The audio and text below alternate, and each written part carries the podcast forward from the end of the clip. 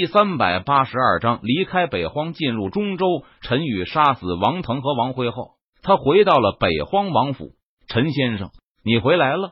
王婉柔还待在陈宇的院子里，前后不过十分时间，他还没有离去。王腾和王辉以及他们手底下的强者都已经被我杀死。如今，王腾和王辉两人的叛军群龙无首，是时候平定叛乱了。陈宇脸色淡然。他对王婉柔说道：“什么？王腾和王辉已经被陈先生杀死了？”王婉柔闻言，他顿时大吃一惊，道：“绝无虚言。”陈宇微微一笑，点头道：“多谢陈先生出手。”婉柔感激不尽。等婉柔平定叛乱，必再来感谢先生。王婉柔向陈宇拜谢道，随后转身离去。王腾和王辉已经被陈宇杀死。王腾和王辉手下的仙军和金仙强者也被陈宇杀死，无一幸免。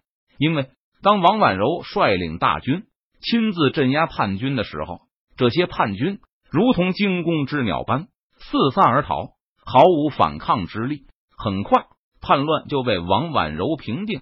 北荒王府陈宇的院子里，王婉柔平定叛乱后，他第一时间赶回北荒王府。这一次。多亏先生出手，婉柔才能如此轻松和快速的平定叛乱。不知先生需要什么奖赏，婉柔一定尽全力的满足。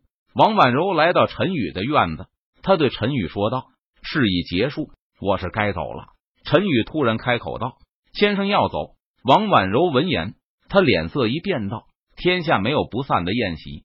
如今你的修为已经达到玄仙高阶，相信要不了多久。”就可以突破到金仙境界了。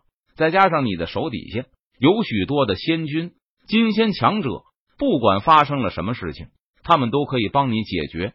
你我两人的缘分已尽，我自然要离开了。陈宇脸色淡然，他微微一笑，说道：“既然先生执意要离开，那婉柔就不勉强了。之前婉柔曾答应会尽力满足先生的一个要求，先生在离去之前就提出来吧。”婉柔也好帮您解决。王婉柔闻言，他深呼吸了一口气，说道：“王婉柔知道他留不住陈宇，于是只能大方的放手。这你不说，我也要提出来的。我需要你亲自书写的一道敕令，能够让我畅通无阻的离开北荒，进入中州。中州是世界的中心，我想要去中州看看。”陈宇脸色淡然，他微微一笑，说道：“先生，我明白了。”王婉柔闻言，他点头道：“中州是仙界的中心，所有仙人梦寐以求的地方。在中州，有无数的强者，那里存在真正的仙道。就连一方霸主北荒王，都放弃当土皇帝，离开北荒，进入中州。随后，王婉柔亲自书写了一道敕令，并且盖上了北荒王府的大印。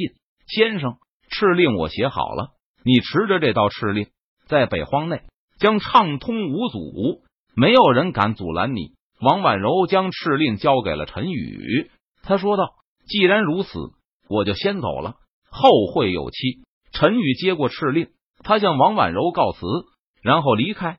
中州非常大，比北荒还要大上几倍。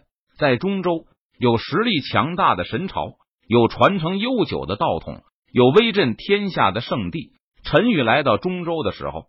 正好有一剑道圣地天剑阁正在招收门人弟子，其中有从来没有修行过、土生土长的人，也有不辞老远从其他地方赶来拜师学艺的人。在天剑阁大门前，没有修炼过的人站在左边，拜师学艺的人站在右边。天剑阁弟子对着想要拜入天剑阁的人大声说道：“天剑阁弟子的声音中。”蕴含着一丝仙力，因此他的声音传遍了整个天剑阁大门前的驻地。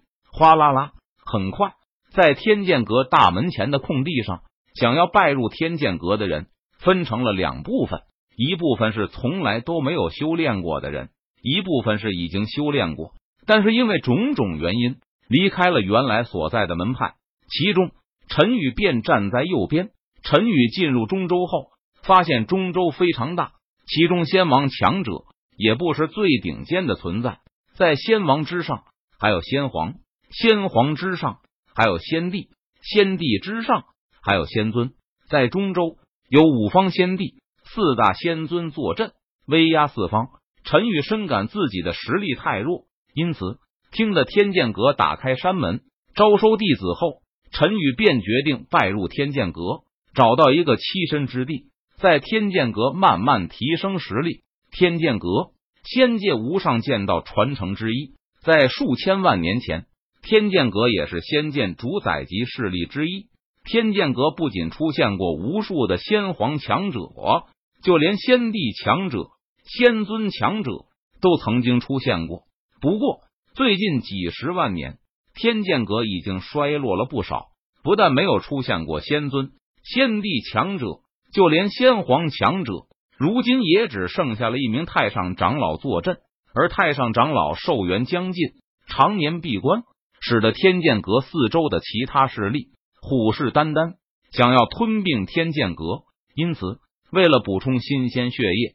天剑阁打算打开山门招收弟子，希望能够挖掘几名天才传承天剑阁剑道。天剑阁的考核很简单，没修炼过的人，只要检测出拥有仙根者，便能进入天剑阁；而带师学艺的人，只要能够通过天剑阁设下的问心路，不是其他门派势力的奸细探子，就可以拜入天剑阁。